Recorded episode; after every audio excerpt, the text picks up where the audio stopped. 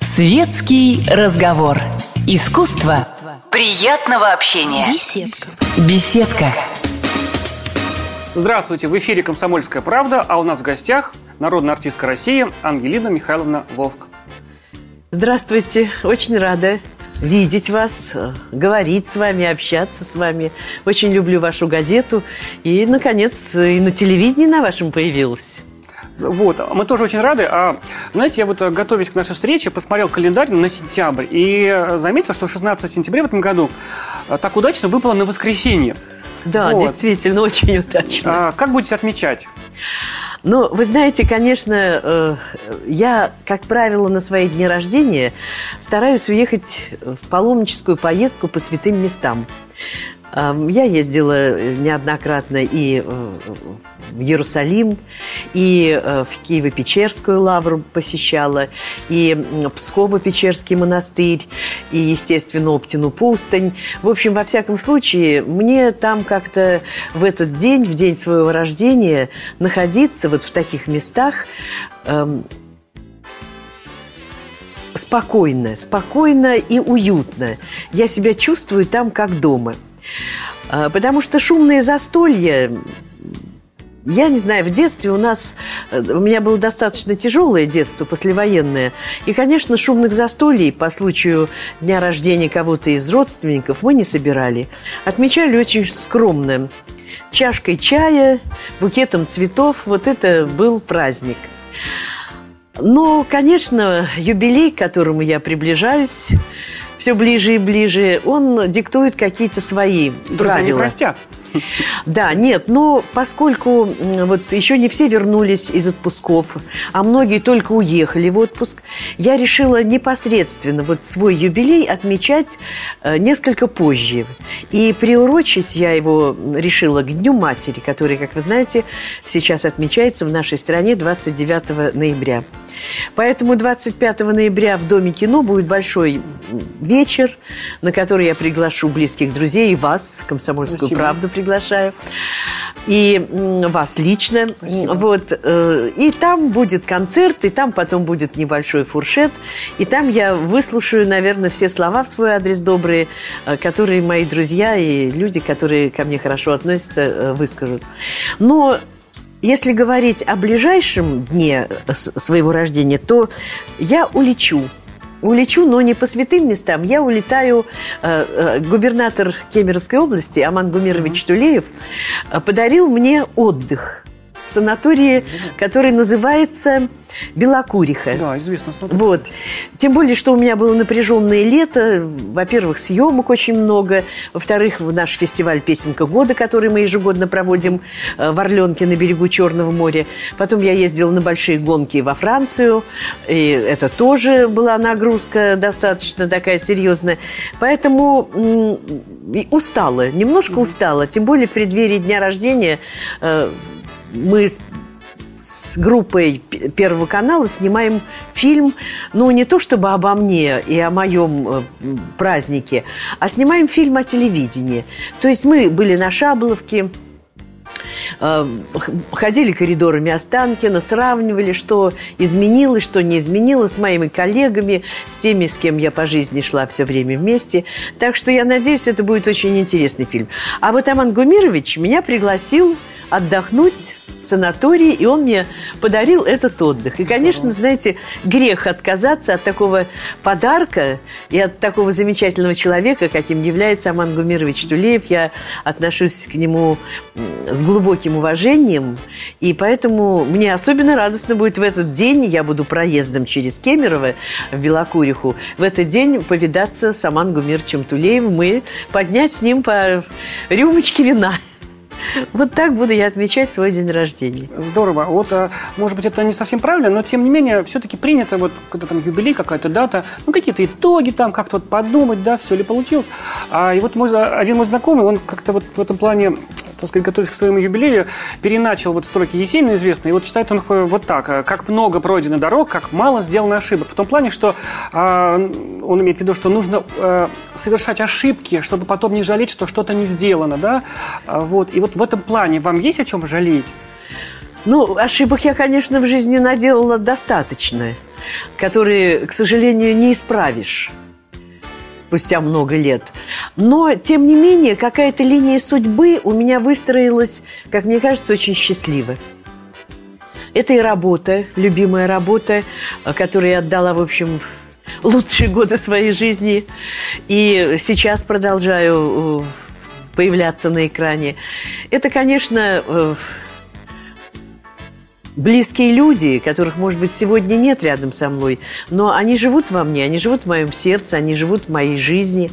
Это, в общем, родственники, знаете, как говорится, друзей мы выбираем сами, да, а родственники это уже, что тебе Господь дал, то и наслаждайся этим. Но у меня сейчас прекрасные две внучки, Ангелиночка и Анечка, вот. И я, конечно, очень радуюсь их успехам. Они пошли в первый... Э, не в первый, пошла... Старшая Ангелина пошла в пятый класс, младшая Анна пошла в четвертый класс.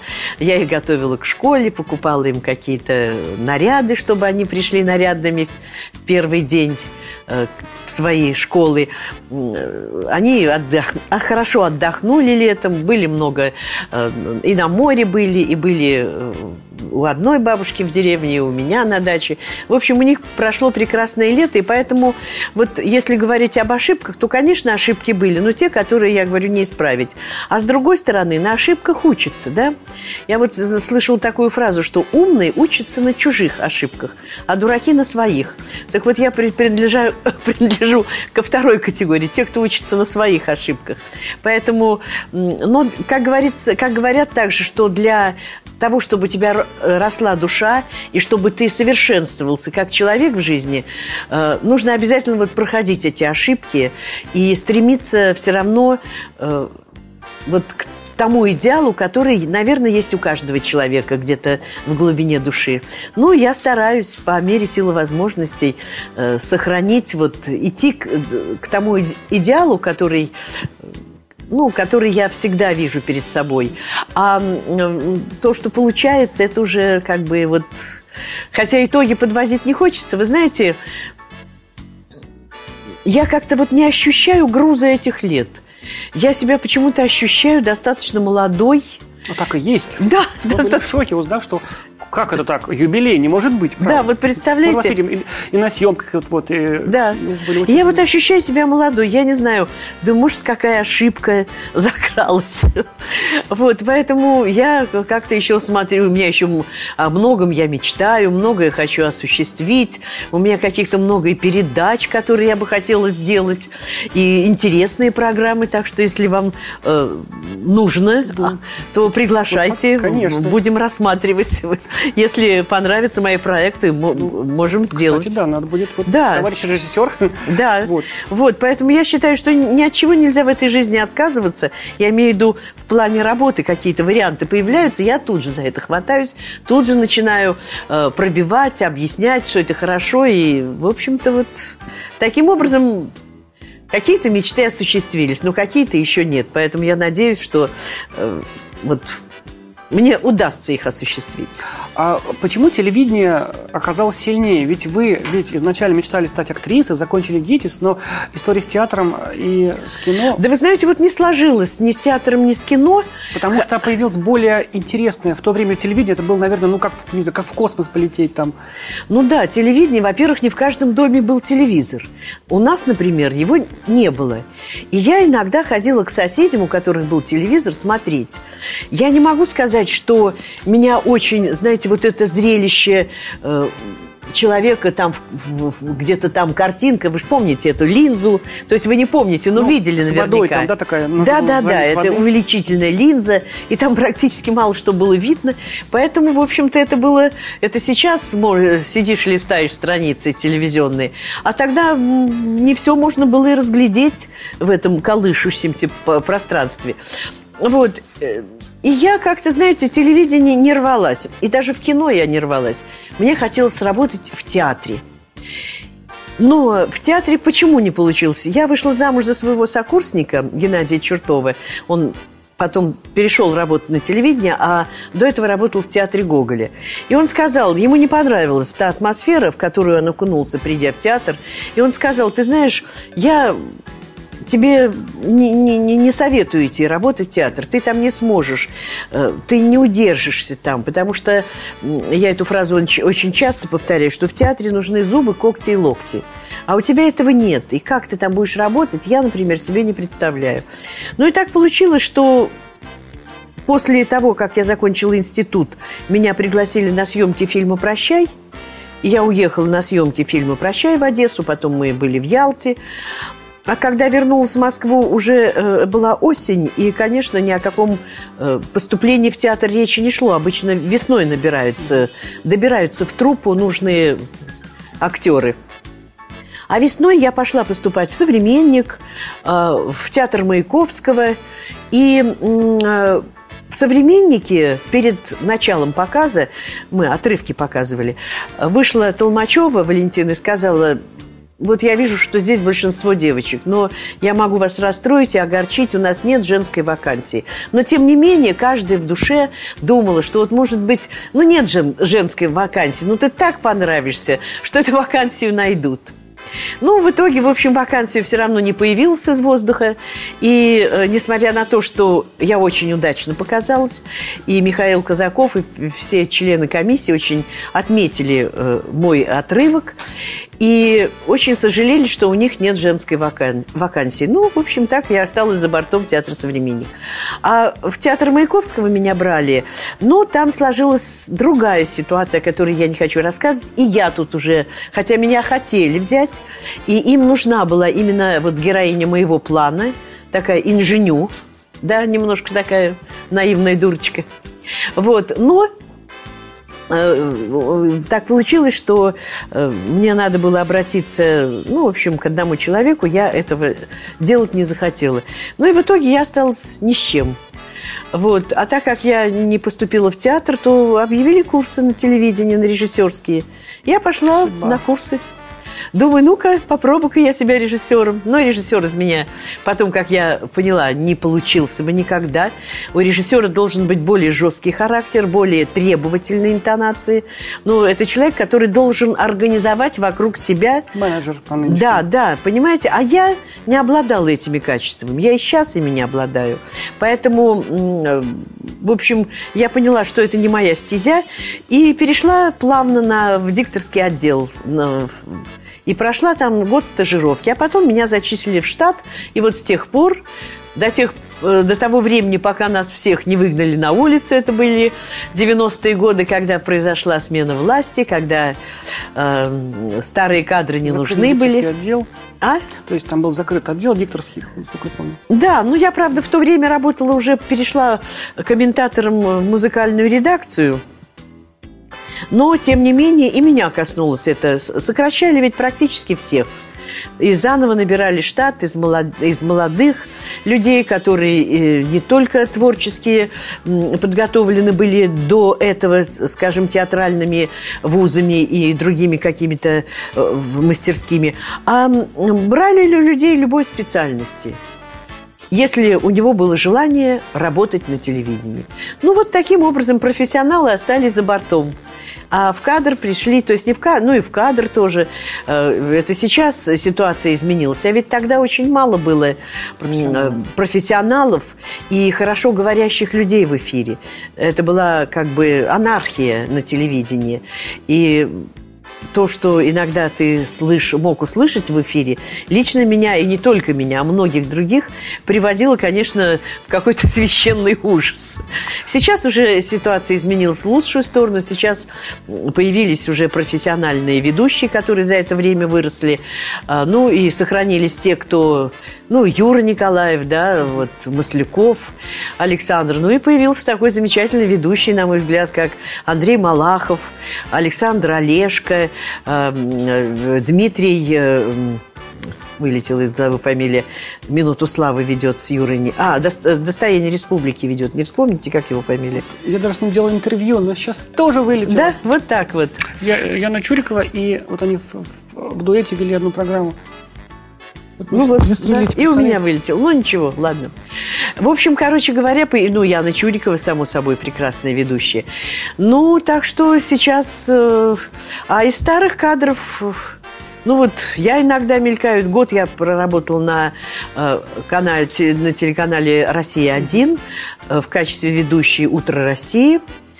А, и очень рада была этому возвращению своему на канал. Но потом какие-то наступили у них финансовые трудности. И в связи с этим решили вот от нас, пришельцев иных, тогда был Газманов и Харатьян, Дима и Ольга Будина, и я, в общем, от нас решили потихоньку как бы с нами расстаться. Но не потому, что у нас не сложились отношения. У нас сложились великолепные отношения, и было очень приятно работать в этой команде. И с, с, с ведущими я работала со Славой Завьяловым, и считаю, что с ним очень было надежно, уютно, прекрасно. В общем, ну, этот период закончился. Ну, вот осталась у меня э, моя программа «Фестиваль «Песенка года». Это детская телевизионная огромный музыкальный фестиваль, который, который я, знаете, начала пробивать с начала 90-х годов. Тогда же из эфира исчезли все детские программы.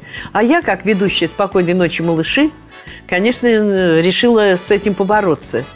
И я вот придумала, ну, много придумала детских проектов, но никто у меня не брал, потому что кроме мысли, кроме вот темы, нужно еще и деньги.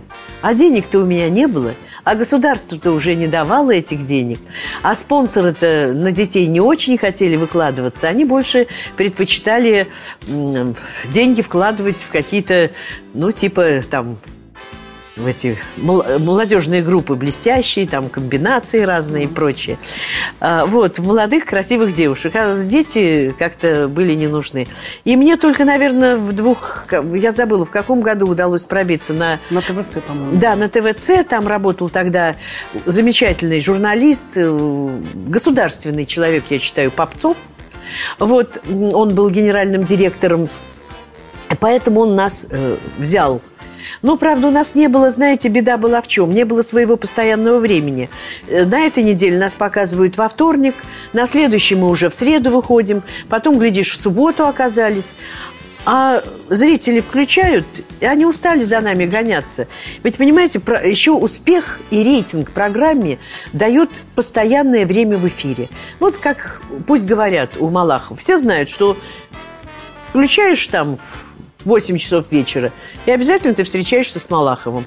Поэтому не надо за ним гоняться по каналам. Он в определенное время, в определенный час назначает тебе свидание, приходит.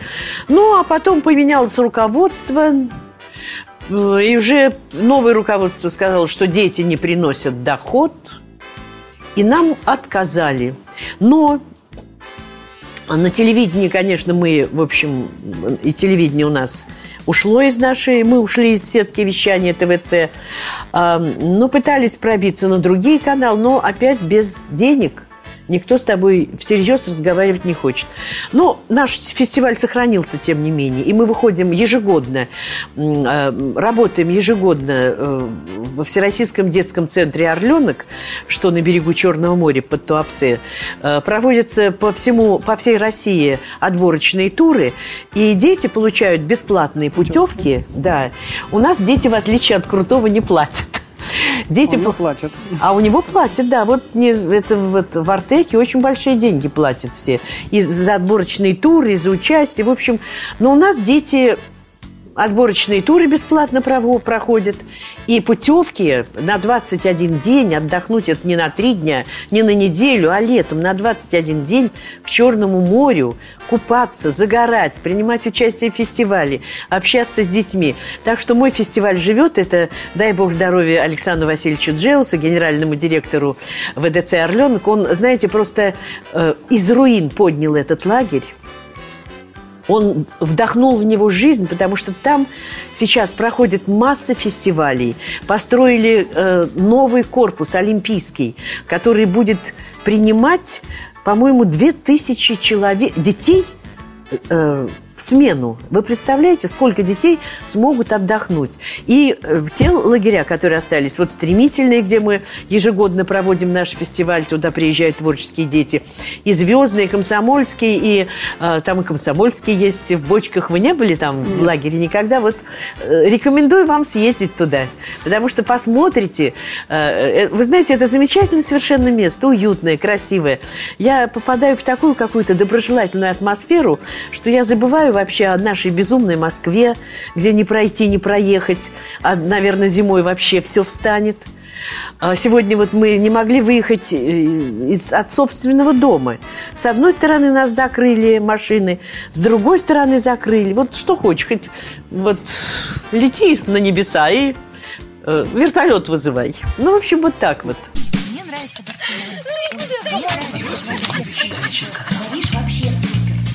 Светский разговор. Искусство приятного общения. Беседка. Беседка.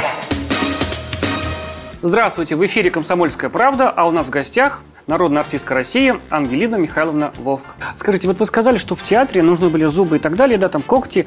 А разве те... на телевидении была другая картина? Вы, когда пришли а, уже работать, там ведь а, такая плеяда сложившаяся работала, то есть Анна Шатилова, там Светлана Моргунова и прочее. Да, а вот приходит Валентина молодая Леонтьева. девушка. Вы понимаете, Не конечно, подожди. сейчас я вам расскажу.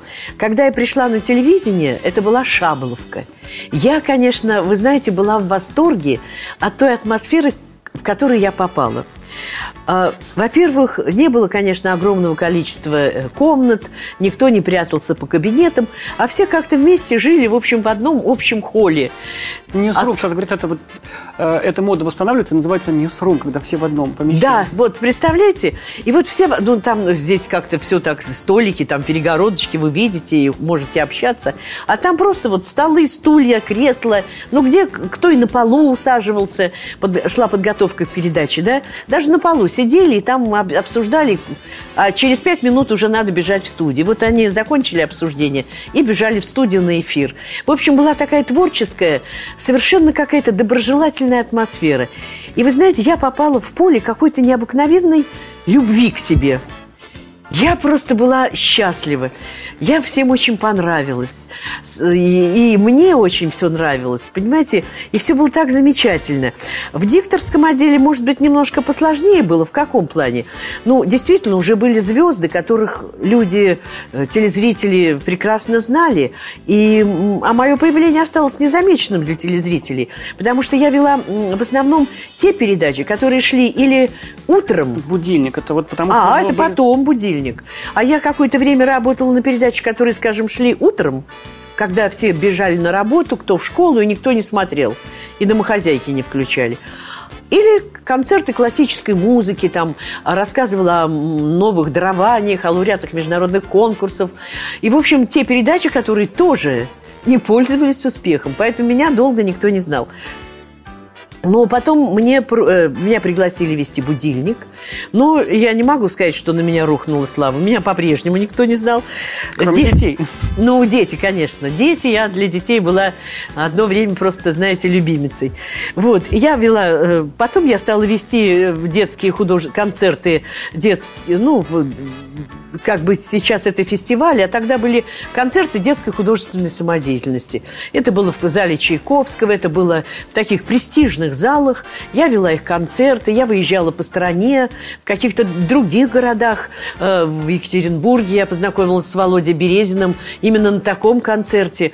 То есть э, мне приходилось очень много вести детских фестивалей, конкурсов, концертов, передач. Потом появилась в моей жизни «Спокойной ночи, малыши».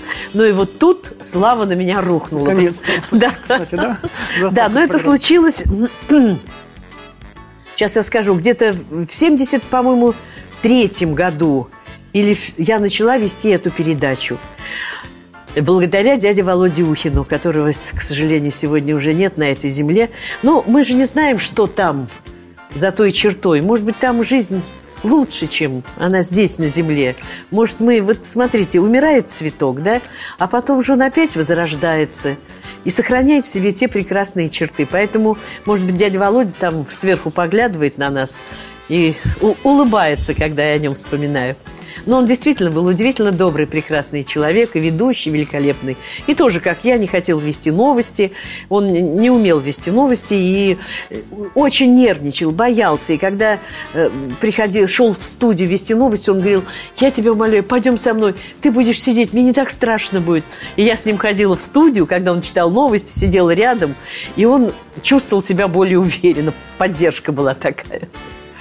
А Вот а, ведь в те годы ведущие были такой элитой, то есть а, какие-то там спецотделы в ГУМе, я не знаю, какое-то там спецснабжение. Это были звезды в нынешнем понимании? Ну, конечно, э, в нынешнем понимании этого не было. Нас все знали, мы были на виду, но мы жили в тех же условиях, что и все остальные советские люди. В магазине мы также стояли в очереди.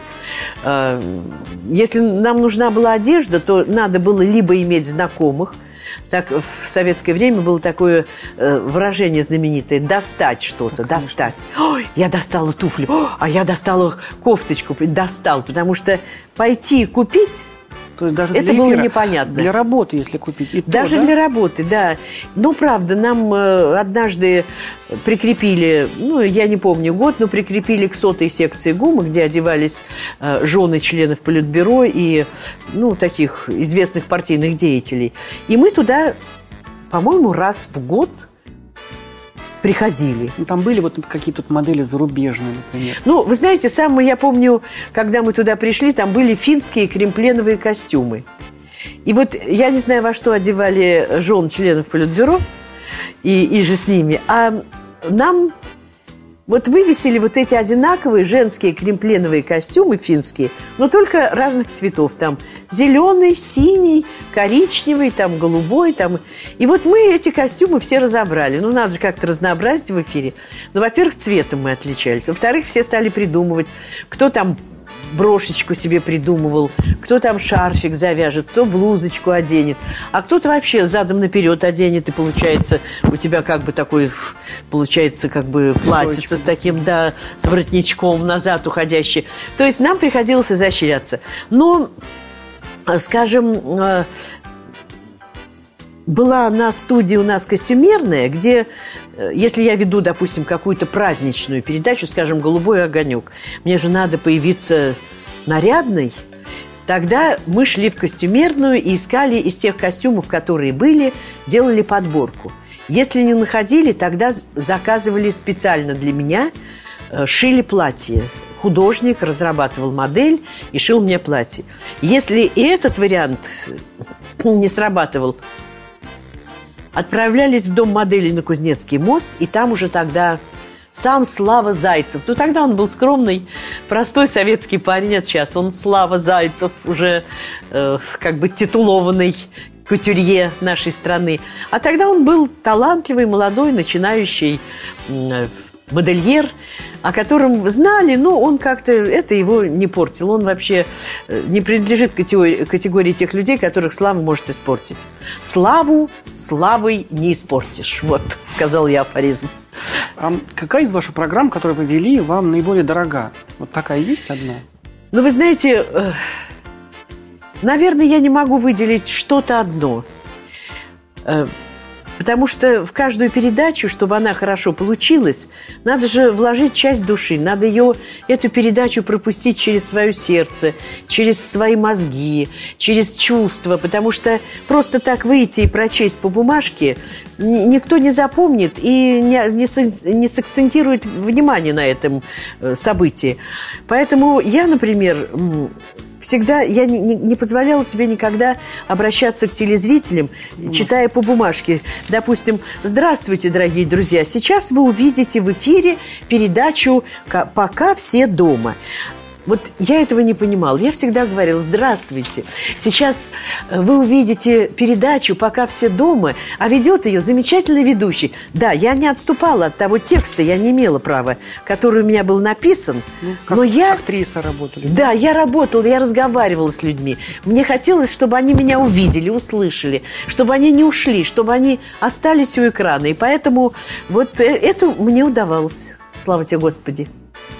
Вот э, Программа «Песня года», она особое место занимает в вашем сердце? Безусловно. «Песня года», во-первых, э, я уже об этом тоже не раз рассказывала, эту передачу должна была вести я, буквально с самого первого дня ее выхода в эфир.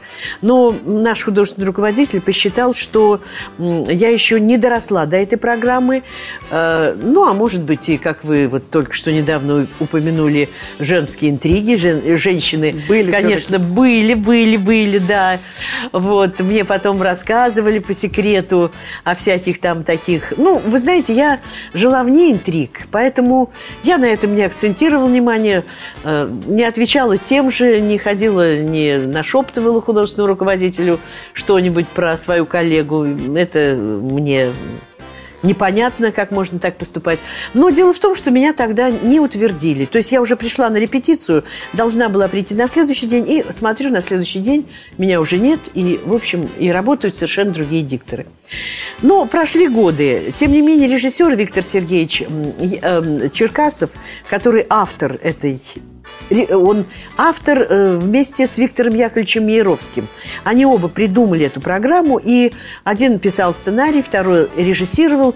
И они меня все равно приглашали в какие-то свои другие передачи. Я много вела э, концертов, допустим, духовой музыки. В концертной студии Останкина выступали духовые оркестры, сейчас на Красной площади.